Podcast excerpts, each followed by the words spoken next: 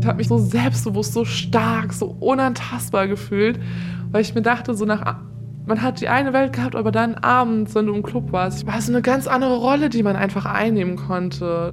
Ich bin Sophie, ich bin katholisch, ich ähm, möchte keinen Sex vor der Ehe haben und war mit 18 bis 19 ungefähr in der BDSM-Szene unterwegs. Es gab da Sauna, Whirlpool, Wasserbett, Table in Stange, Kamasutra-Sofa.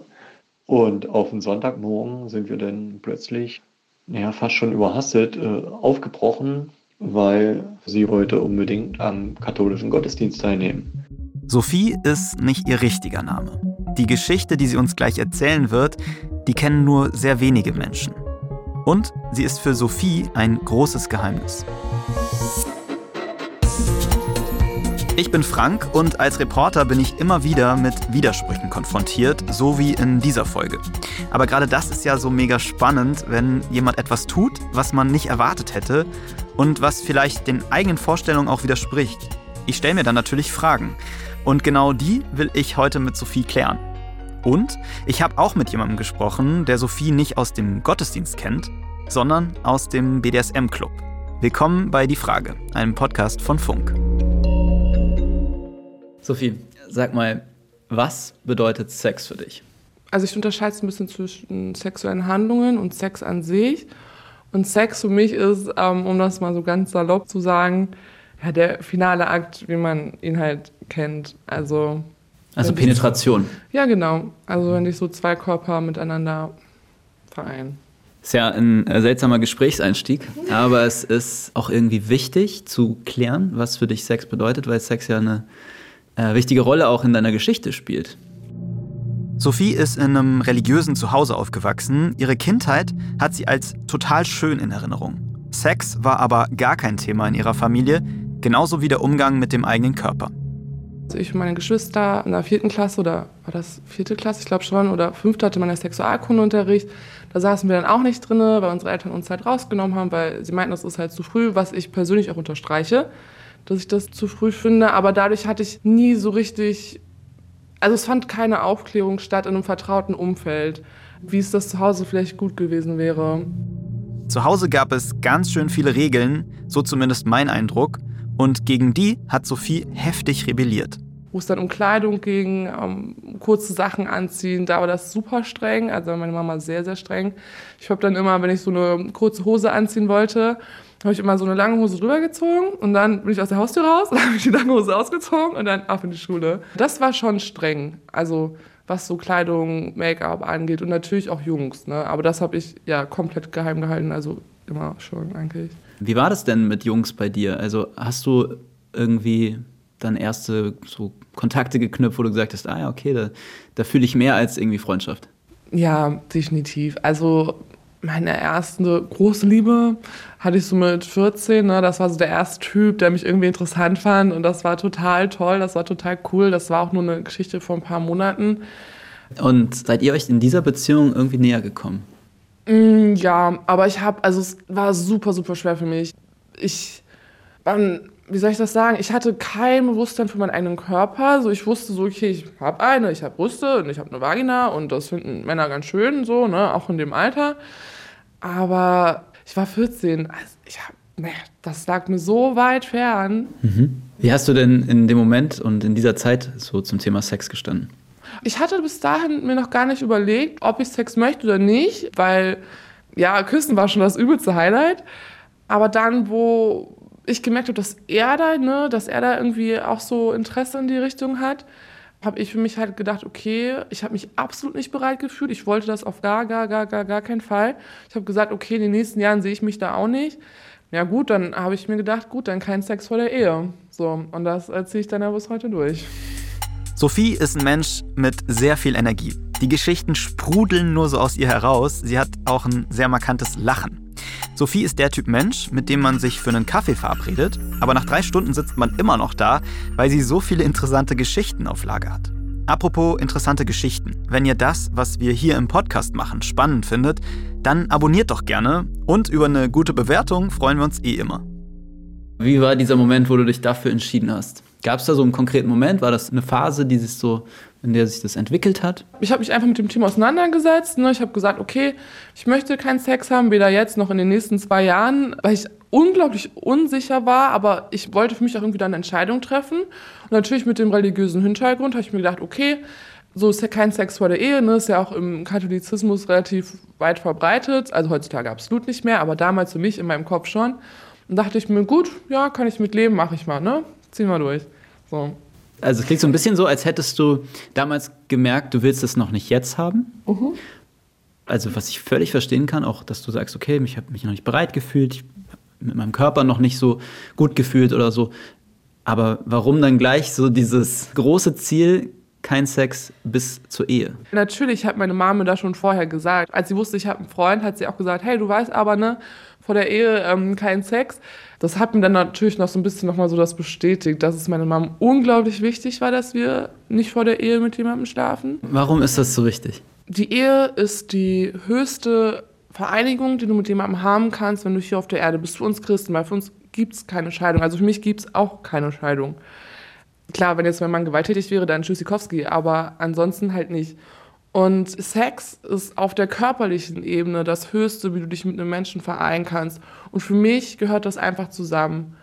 Würdest du sagen, als du damals diese Entscheidung getroffen hast für dich, so mit 14, war das eine selbstbestimmte Entscheidung oder war das irgendwie erstmal sowas, was du von deiner Familie mitgenommen hast, was du dachtest, was sich gehört und was irgendwie so eine Regel ist, die man beachten muss, aber es war gar nicht deine Entscheidung?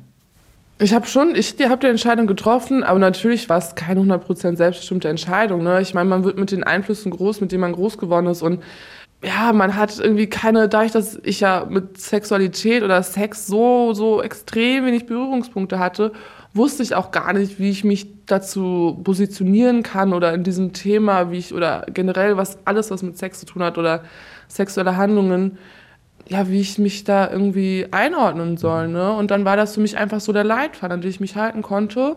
Ja, ich, aber ich sagte ganz ehrlich, ne, ich habe mir damals auch gedacht, naja, gut, ob du das durchhalten wirst, weiß ich nicht. Also vielleicht bin ich mit 18 ganz anders. Dass ich es durchhalte, hatte ich damals auch nicht gedacht. Gab es dann irgendwie Momente, in denen du richtig, in denen es richtig schwierig war für dich? Schwierig war es für mich, also am Anfang habe ich mich so ein bisschen gefühlt wie so einen richtig fetten Panzer, den ich anhabe, ne? So, so untouchable, also auf coole Art.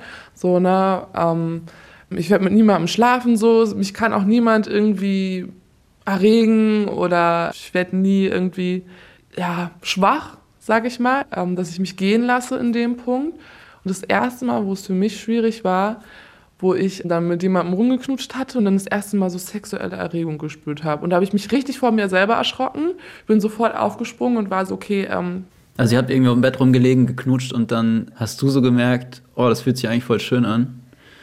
Aber? ja, also nicht fühlt sich schön an, aber es war halt wirklich diese Erreg dieser Erregungsmoment, ne? Und ich habe mich so von mir selbst erschrocken, weil ich das Gefühl gar nicht einordnen konnte.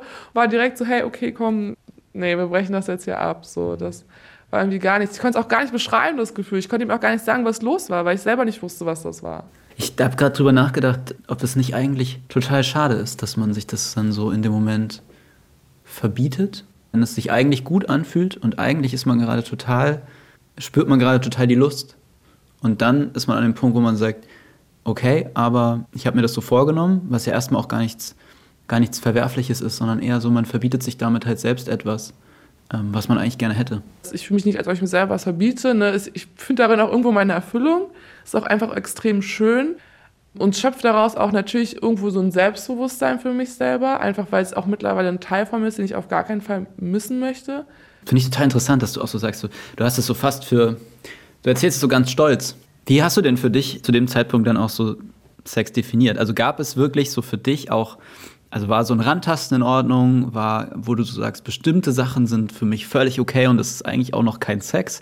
Also äh, ist Oralsex, ist irgendwie sich anfassen, ist das alles auch kein Sex oder, ne, weil du jetzt am Anfang gesagt hast, da geht es eigentlich um die Penetration, um das klassische Verständnis von ein Penis dringt in eine Vagina ein. So, ne, das ist so, aber da gibt es ja noch ganz viel mehr außenrum. Ja, ich weiß auch, dass außenrum für viele Menschen auch schon Sex ist. Also Oralsex ist für mich kein Sex, der vor der Ehe nicht passieren kann. Also ich habe auch viel mit Freunden über das Thema geredet, weil ich auch teilweise unsicher war und gesagt habe, hey, ist das nicht schon wie Sex irgendwie? Wie seht ihr das? Und ähm, die meinten zu mir, ach, mach dir keinen Kopf, das geht noch, geht noch mehr. man kann es ein bisschen darauf runterbrechen. Also ich für mich tue es zumindest, wie man selber für sich Sex definiert. Also wenn jemand zu mir kommt und sagt so, hey, Sophie, Oralsex ist für mich Sex und für mich ist das, was du machst, ist das schon Sex vor der Ehe, dann fein, für mich aber nicht. Und genauso bei Homosexuellen, also mein Bruder ist auch homosexuell. Und wenn er für sich Jungfräulichkeit anders definiert, dann ist das völlig fein für mich. Dann definiere ich mal Jungfräulichkeit einfach anders. Aber ich habe für mich halt irgendwann einfach da die Grenze gezogen. Mhm. Irgendwann hast du ja für dich auch entschieden, du bist eigentlich Sexualität gegenüber aufgeschlossen und möchtest irgendwie etwas austesten. Ja. Was waren das für Gedanken? Wie ist das gekommen? Ich war damals, es war eine Abi-Zeit. Wie alt war ich? Es war gerade 18 geworden und ich hatte damals einen Partner und dann haben wir uns getrennt. Das hat mir unglaublich dolle zu schaffen gemacht. Also es war richtig, richtig hart für mich. Und dann mit 18 bin ich dann auf eine gewisse Seite dann gestoßen. Für Sophie ist klar, sie möchte keinen Sex vor der Ehe. Aber sie reizt der Gedanke, sich ein bisschen auszuprobieren. Und so landet Sophie in dem Forum von einem Swingerclub. Was hast du dir davon versprochen, dich da anzumelden? Ich glaube, wollte eigentlich jemanden kennenlernen, mit dem ich da hingehen kann, ne? weil alleine gehe ich da nicht. Also das war wirklich dein Vorsatz schon, ich möchte eigentlich gerne mal hingehen. Ja, ich fand das super cool. Also ich bin super neugieriger Typ Mensch. Also ähm, ich will am liebsten alle Facetten, alles kennenlernen, alles wissen, so gefühlt. Und ich habe deine Folge letztens auch gesehen, wo du im Swingerclub warst. Also ich muss sagen, ich war ja super krass aufgeregt. Eine total überfordernde Situation, dass Menschen da so intim sind und man sich das anschaut. Aber ich stelle es mir noch schwieriger vor, wenn man eigentlich für sich diese Grenze gezogen hat, so ich will keinen Sex vor der Ehe und vielleicht ist dann für mich fast so ein bisschen, jetzt greift vielleicht tatsächlich dieses Klischee in meinem Kopf, so, ah, dann hat man auch generell nicht so viel, dann ist man vielleicht ein bisschen prüde oder dann ist man, ne, so, das ist ja vielleicht bei dir jetzt ganz anders, weil es scheint so, als hättest du für dich festgelegt, es gibt keinen penetrativen Sex vor der Ehe, aber ich bin trotzdem all dem anderen gegenüber total aufgeschlossen. Ja, auf jeden Fall bin ich auch. Also jetzt vielleicht nicht unbedingt immer für mich selber, aber auch, wie gesagt, wenn ich mit anderen irgendwie mich unterhalte oder so, ist nicht, dass ich sage, oh nein, ich will das nicht hören. Was hast du in diesem Forum erlebt? Habe ich da mit jemandem, ich weiß nicht mehr, ob der irgendwas reingestellt hat oder ich. Auf jeden Fall haben wir uns dann geschrieben und dann getroffen und ja. Also du hast da mit einem Mann geschrieben? Mhm. Und der Plan war von Anfang an, ich möchte mich mit dem dort treffen. Es war einfach ein ganz normaler Abend. Es waren nicht viele Leute da. Es waren halt einfach ein paar Ältere. Deswegen war ich auch gar nicht so nervös, weil es war keine Party in dem Sinne, sondern es waren wirklich eine Handvoll Menschen da. So, und ich habe mir erstmal den Raum angeguckt, die Locations, ne, so ein bisschen geguckt, wie die Situation da ist, wie ich mich da fühle. Klar, mit ein paar Leuten geredet, habe gesehen, dass die alle viel, viel älter sind als ich. Das fand ich jetzt auch nicht so cool, ehrlich gesagt. Ähm, ich war 18, die Jüngsten waren so, keine Ahnung, 40. Also, mhm. das ist halt gar nicht. Aber du warst ja eh mit jemandem da, den du dir vorher schon ausgesucht hattest. Ja, klar, aber. Wie sah der denn aus? Also, war der so, war der dein Typ? Nein, gar nicht. Gar nicht. Wir haben uns ganz gut verstanden, wir haben uns ein paar Mal getroffen, es war auch witzig, ne? Ähm, bisschen so verrückte Sachen zusammen gemacht, aber. Was für verrückte Sachen? Boah, das hat auch nichts mit dem Swingerclub zu tun. Wir waren, kennst du das Dunkelrestaurant? Ja. Ja, äh, da waren wir zusammen, spontan nach der Schule, weil er meinte so, ja, komm, das Essen fahren, wo willst du hin? Ich so, hm, da würde ich gerne hin. Ne? Ich habe natürlich nicht bezahlt, also soll jetzt nicht arrogant klingen, aber so, das war so ein bisschen so mein Lifestyle damals. Ja, und das, meine hat er nichts gesehen ne? und dann haben wir halt so ein bisschen, oh, das ist so unangenehm, so ein bisschen äh, Oralverkehr gemacht. Ja. In dem Dunkelrestaurant. Ja. Das finde ich, also, ne, das ist so, das widerspricht so voll dem Klischee von Deswegen. Menschen, die keinen Sex vor der Ehe haben wollen, dass sie in sich in einem, in so einem Restaurant treffen. Und.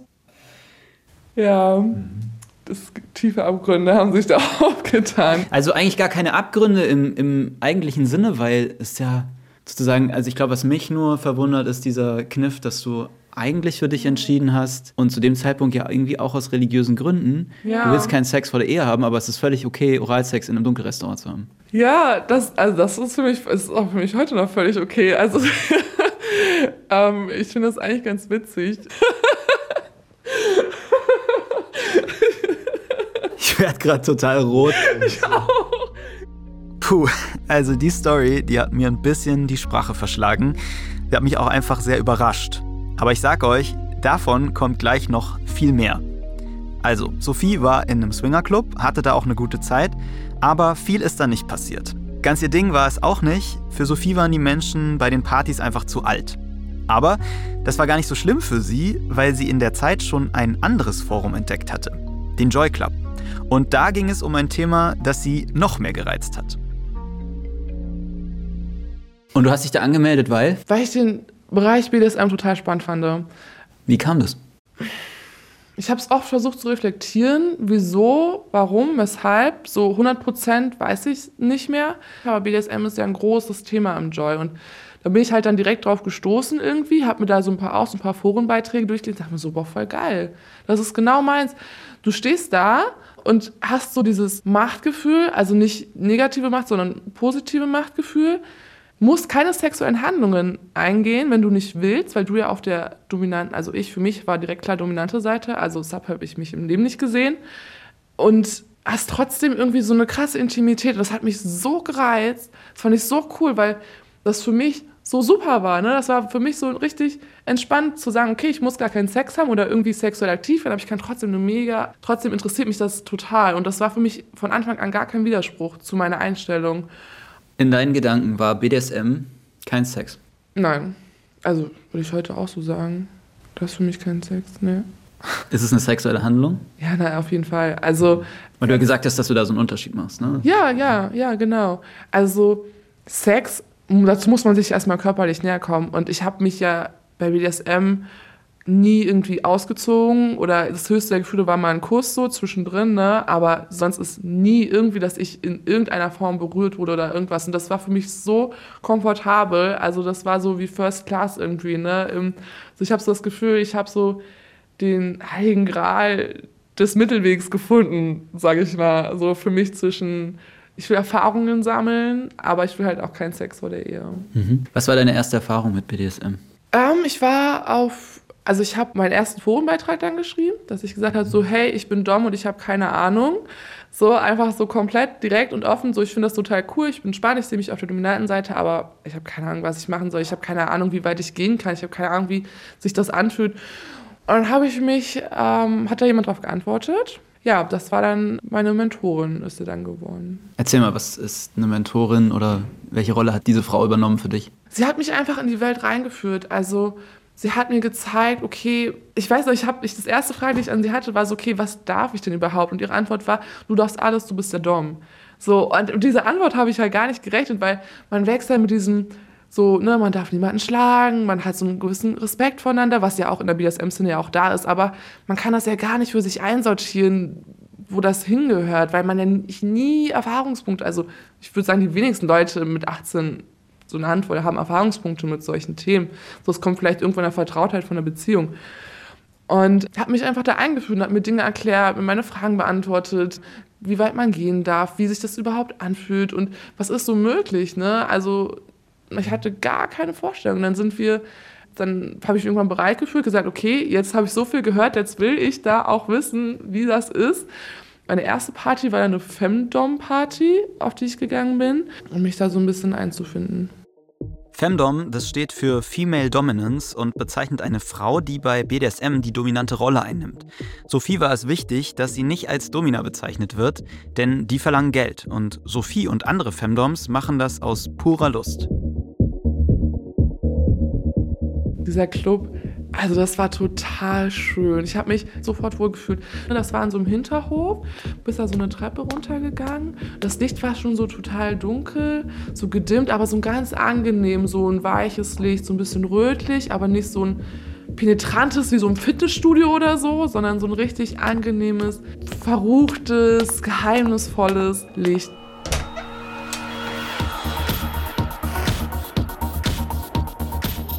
Der Club war auch relativ verwinkelt. Es gab viele Ecken, viele kleine Räume, es gab viel Holz, es gab Sofas. Also es war wirklich eine gemütliche Atmosphäre. So dieses Mysteriöse. Das fand ich so cool. Du kommst rein, dann hast du direkt so den Eingangsbereich und ähm, dann kannst du, also kannst du nach links oder nach rechts weggehen. Ähm, dann gab es auch noch ein kleines Verlies drin, so ein kleiner Keller. Es gab auch noch einen Beichtstuhl, da habe ich mich natürlich von ferngehalten, weil das war für mich makaber und das fand ich auch nicht cool oder so. Dann, ja, Ich weiß, warum du grinst, aber für mich war das super makaber. Erzähl mal, ähm, welche Gedanken hattest du, als du durch den Club gelaufen bist? Weil es war ja alles total neu eigentlich. Es war so spannend. Also ich hätte, du hast die Geräte gesehen und die Möglichkeiten dazu. Also das war so cool und es gab dann ja auch noch andere Räume, wo du dann Andreaskreuz hattest und irgendwelche Böcke stehen hattest. Also du hast gesehen, was möglich ist und buff. Also das war krass, ne? Erzähl mal, wie das abgelaufen ist. Also du bist mit der Mentorin zusammen da rein. Erzähl mal, wie ist dieser Abend für dich abgelaufen? Boah, ich weiß noch, die erste, ne, wo ich da reingegangen bin. Und wir standen an der Kasse. Und dann kam eine andere Femdom rein. Und ich war, ich war natürlich auch verunsichert. Klar, ich war dominant, aber ich war verunsichert. Ich war 18, die anderen waren alle 40. Weißt du, und du kommst da rein und willst da einen noch dominant machen, ne? Und erzählst das was von Frauen, die da jahrelang da waren. Natürlich bin ich da verunsichert. Und dann hatte sie so Handschuhe an. Ich so, boah, sie haben voll die schönen Handschuhe an. Ist einfach gar nichts gesagt. Ist einfach weitergegangen. Ich so, boah, ist sie unhöflich. Ich dachte, wir sind das dominante Frauen, das ist einfach unhöflich. Es ist Zweitriss gewesen, definitiv. Im Nachhinein. Aber da war ich schon, da war ich noch mehr eingeschüchtert, weil ich dachte, okay, heißt Femdom sein auch nicht miteinander nett zu sein? Ja, und dann war halt die Slavenversteigerung, also dann haben wir uns umgezogen, ne, und dann haben wir uns hingesetzt, dann war halt die Slavenversteigerung, also die Männer, die halt sich als Subs, nicht Sklaven, als Subs angemeldet haben, sind dann halt rein, wurden dann halt in die Mitte des Raums gestellt, die Frauen saßen drumherum. Dann wurde halt so ein bisschen vorgestellt, ne, Do's, Don'ts, ne, was er mag, was er nicht mag, wo seine Grenzen natürlich auch sind. Das ist einfach sehr, sehr wichtig vorher zu wissen. Ja, und dann konnte man sich halt melden, ob man Lust hat auf ihn oder eher nicht so. Beschreib mal, wie ist diese Szenerie, wie hat es auf dich gewirkt? Beeindruckend, sehr beeindruckend. Also ich hatte erst ein bisschen Mitleid mit den Männern, weil ich mir das niemals für mich vorstellen konnte, so komplett splitterfasernackt gekettet zu stehen, so mit Kopf nach unten und einfach so gefühlt keine Rechte zu haben. Aber ich habe das Ganze natürlich erstmal beobachtet. Für mich, okay, wie gehen die Frauen mit den Subs um? Was ist das für ein Verhältnis? Wie redet man miteinander? Ne? Also es war sehr beeindruckend. Ich habe da auch nicht mitgemacht. Also ich habe mir dann auch keinen Sub oder so gesucht gehabt, weil ich erstmal wissen wollte, dann war der nächste Schritt, okay, wie spielt man überhaupt miteinander? Ne? Das dann zu beobachten war auch sehr spannend.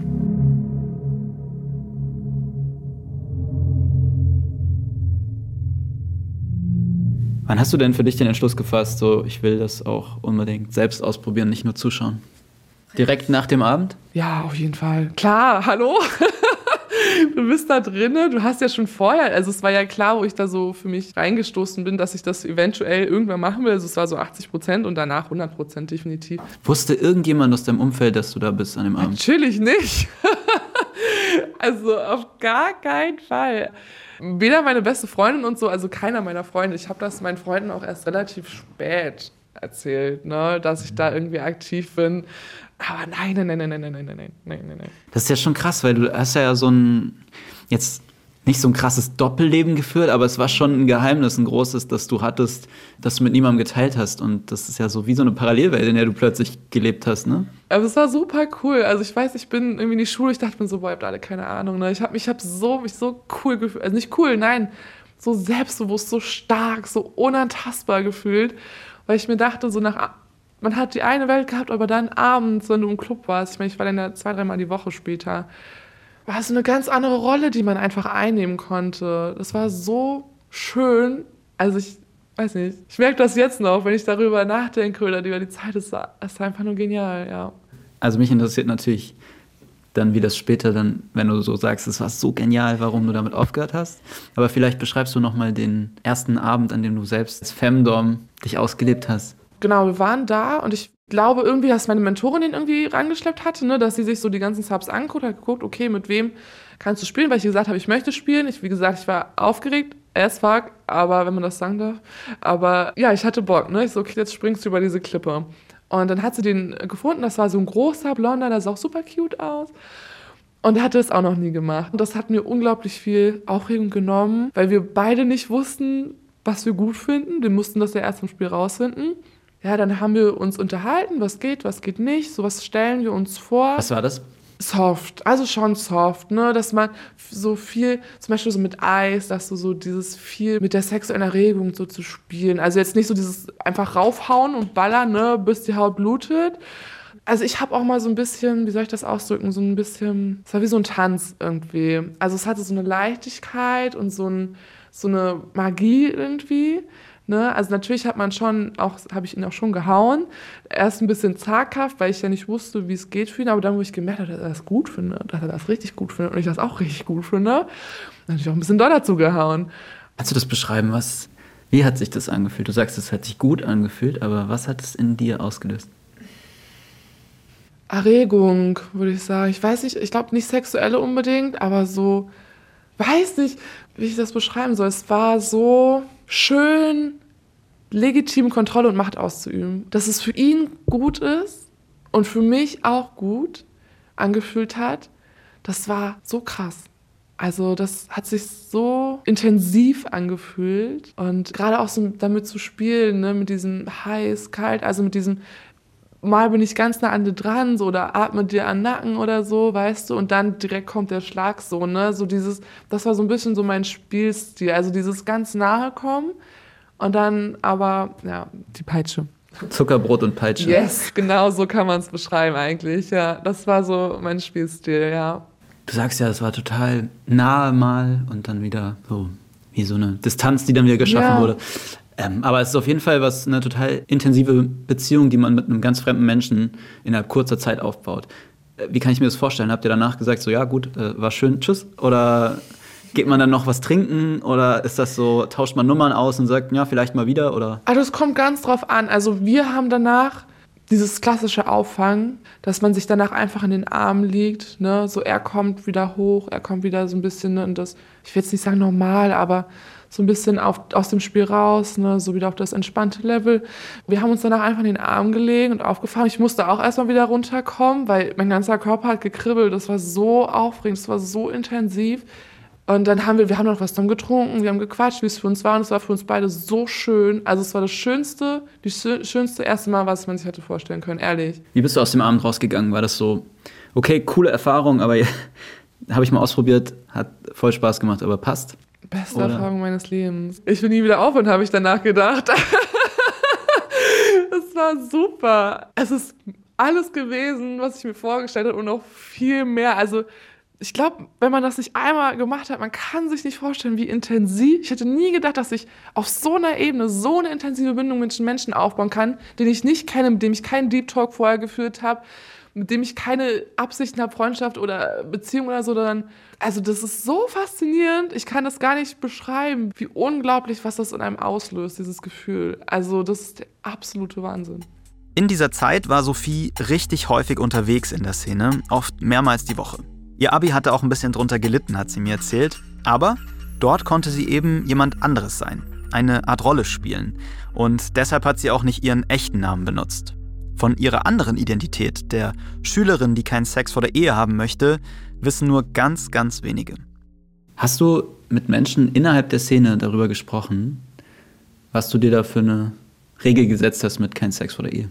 Also die, die wussten, dass ich auch einen anderen Namen habe, außer den, den ich in der Szene verwendet habe, die wussten auch, dass ich keinen Sex vor der Ehe möchte. Die anderen wussten das nicht. Also die jetzt nur meinen Szenenamen kannten, wussten das nicht ging die auch. Ich habe es auch als Schwäche gesehen in der Szene selber, weil es so unglaublich privat und so unglaublich intim ist und für mich nichts mit dieser Welt zu tun hatte. Ich fühle mich deswegen nicht schwach, habe ich auch nie, dass ich diese Einstellung habe, aber so das war so mein Baby, weißt du, das habe ich für mich beschützt und das geht einfach niemandem was an. Deswegen habe ich das Thema komplett aus der Szene für mich rausgehalten, auch um mich selbst zu schützen. Wir haben mit einem Mann Kontakt aufgenommen, mit dem du längere Zeit, glaube ich, gespielt hast. Und der hat uns eine Sprachnachricht geschickt, weil wir ihn gefragt haben, was er davon mitbekommen hat, dass du diese Entscheidung für dich getroffen hast. Also hat tatsächlich nie ein Geheimnis aus ihrem Glauben gemacht. Ähm, mir war von Anfang an klar, dass sie katholisch ist und gläubig ist. Was mir allerdings nicht klar war, das ist erst im Laufe der Zeit mit wachsendem Vertrauen gekommen, wie krass ihr Glauben doch ist. Also, dass sie so strikt auch zum Beispiel an keinen Sex vor der Ehe festhält, war mir am Anfang nicht bewusst. Das hat sie auch nicht direkt jedem auf die Nase gebunden, weil sie das ja schon sehr gelebt hat, auch ihre Sexualität in der Szene und ja, keine Ahnung, vielleicht wollte sie auch einfach nur dieses ewige Thema, diese ewigen gleichen Gespräche vermeiden. Inwiefern war das so, dass du diese Gespräche darüber eigentlich vermeiden wolltest? Es ist kein Thema, wo ich es leid bin, wie er das gesagt hat, drüber zu reden oder mich dafür zu rechtfertigen, weil ich habe, also war es nie und wird es auch nie sein, weil ich verstehen kann, dass Leute das komisch finden, dass sie neugierig sind oder abstoßen, was weiß ich, ist mir eigentlich auch egal, was die Leute drüber denken, aber dass es halt erstmal aufstößt.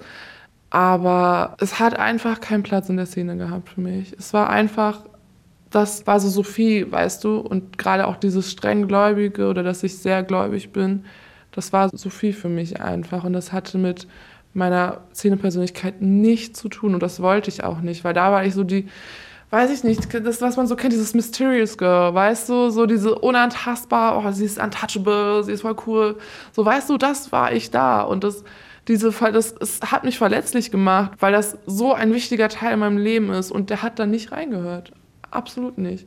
Und ganz wenige wussten auch dann davon, wie du mit deinem Glauben umgehst, oder? Ja, genau, auch auf jeden Fall. Also das, ich habe auch nie über meinen Glauben geredet da. Also man hat ja genug andere Gesprächsthemen, ne? Mhm. Ich meine, wir wollten alle jemand anderes sein. Es gab Feuerwehrmänner, es gab mein, mein Langzeitsab war ein Oberarzt, weißt du? Also jeder hatte ein anderes Leben, jeder, aber das ist, war ja unsere Flucht aus dem Alltag. Das war die Seite, die wir nicht ausnehmen konnten. Und da hast du keinen Bock, über deinen Alltag zu reden, über dein Leben was nicht, wo du deine Freunde dafür hast, du Freunde dafür hast, du Familie, aber nicht die Szene. Also zumindest ich, für mich nicht. Und ich habe es bei vielen anderen auch so erlebt. Mhm. Wir haben ihn auch nach einer kleinen Geschichte gefragt, die er mit dem Glauben in Zusammenhang bringt. Eine Geschichte ist mir tatsächlich sehr, sehr lebhaft im Gedächtnis geblieben. Und zwar hatten wir zwei ein ganzes wunderschönes Wochenende in einem Ferienhaus, gab dort alles. Es gab da Sauna, Whirlpool, Wasserbett, Table in Stange, Kamasutra Sofa. Und auf den Sonntagmorgen sind wir dann plötzlich, naja, fast schon überhastet, aufgebrochen weil sie wollte unbedingt am katholischen Gottesdienst teilnehmen. Das finde ich total, find ich total interessant, diese Vorstellung, wie ihr, wie ihr da so Sessions hattet und du aber gesagt hast, fuck, ich muss aber trotzdem in den Gottesdienst und du sitzt in diesem Gottesdienst und reflektierst gerade, was du die letzten zwei, drei Tage davor so gemacht hast. Irgendwie kommt es einem widersprüchlich vor. War das für dich ein Widerspruch? Nee, also es war für mich nie Widerspruch. Ich war ja auch mit meiner Mentorin in der Kirche. Ich war, also die Leute, die meinen richtigen Namen kannten, mit denen war ich auch zusammen in der Kirche, die haben auch diese demütige Seite von mir gesehen. Und klar, ich weiß, was du meinst, mit diesem schnellen Wechsel, so Wochenende, BDSM und dann direkt Sonntag in die Kirche. Aber wie gesagt, es war einfach ein Switch. Also das klingt jetzt vielleicht ein bisschen salopp, vielleicht ist die Antwort auch ein bisschen unbefriedigend für dich, aber es ist, für mich war das kein großes Ding, da zu wechseln. Also es ich mache mir gerade Gedanken darüber, warum es für mich in meinem Kopf nicht so richtig gut vereinbar ist. Also warum sollte das nicht vereinbar sein, dass man ein gläubiger Mensch ist und gleichzeitig BDSM auslebt? Ne? Also das ist für mich gerade der Punkt, wo ich denke, warum habe ich dieses Bild im Kopf? Ich kann das total nachvollziehen, dass es für dich schwierig ist. Ich weiß nicht, warum es für mich so einfach ist. Also es ist ja auch total wichtig zu sehen, dass Menschen nicht immer diesem einen Bild entsprechen, so ne, der gläubige Christ, der aber ein total frommes Leben führt und deswegen auch sozusagen irgendwie sich vielleicht auch in anderen Bereichen seines Lebens gar nicht auslebt oder so, ne? der sich irgendwie zurückhält, der irgendwie so, wie du schon gesagt hast, der so engstirnig ist, der irgendwie ja. ein, ein Mensch ist, der so sehr festgefahren ist in seinen Grenzen. Du hast total geschwärmt von dieser Zeit. Du sagst, es war wie Fliegen, es war so schön, es war intensiv, es war eine wahnsinnig enge Beziehung zu Menschen, die du in kurzer Zeit aufgebaut hast. Du hast dich wunderbar gefühlt.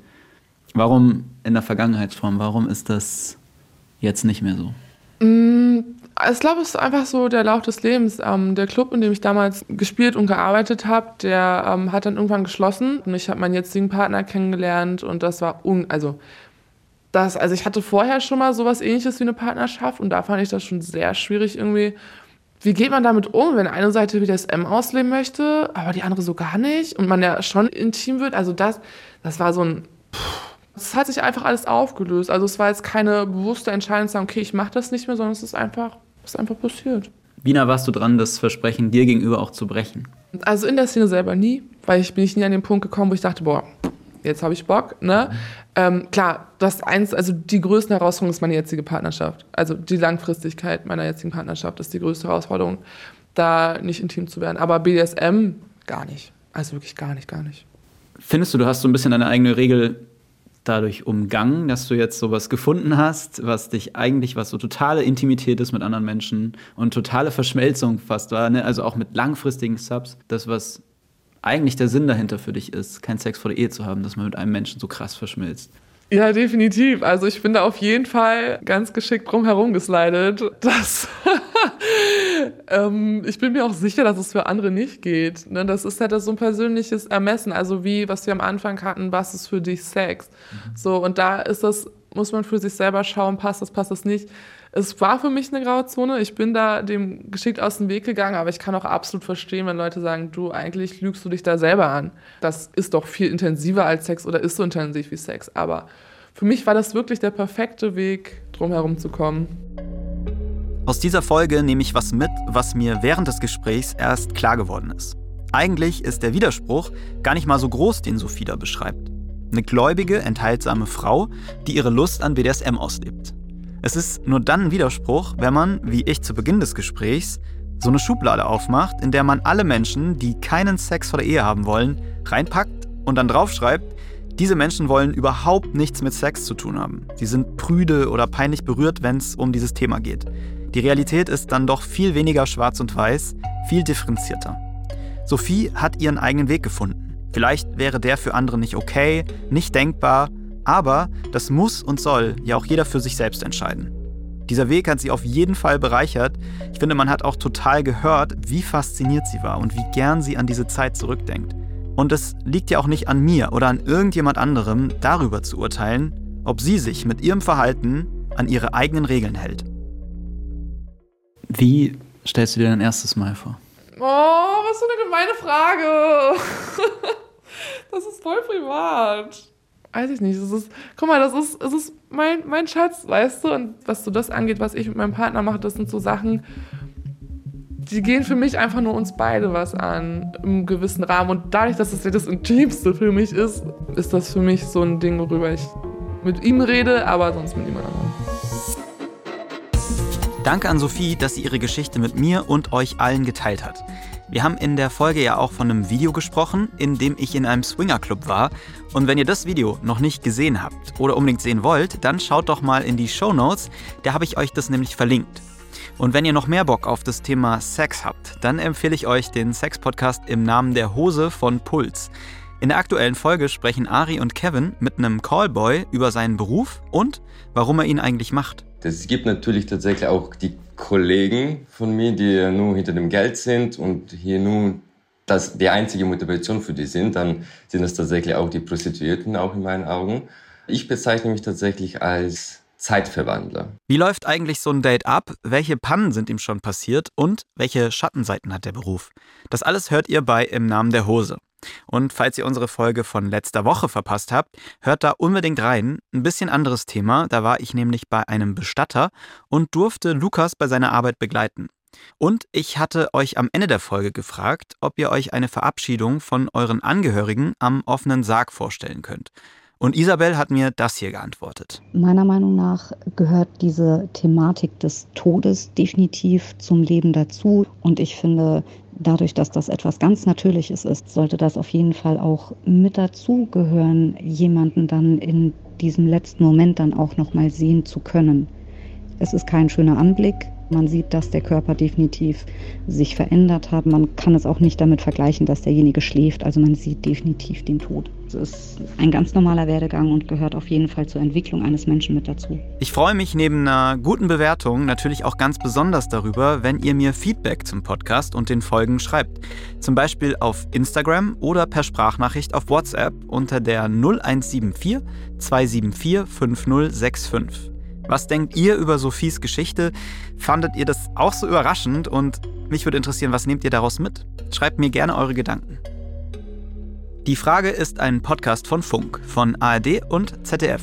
Ich bin Frank Seibert, Autorin Amelie Hörger, Redaktion Theresa Fries, Florian Meyer-Havranek und Patrick Abele, Produktion Hanna Meyer und Matthias Sautier, Sounddesign kommt von Benedikt Wiesmeier und Enno Rangnick und die Grafik von Antonia Dengler und Bianca Taube.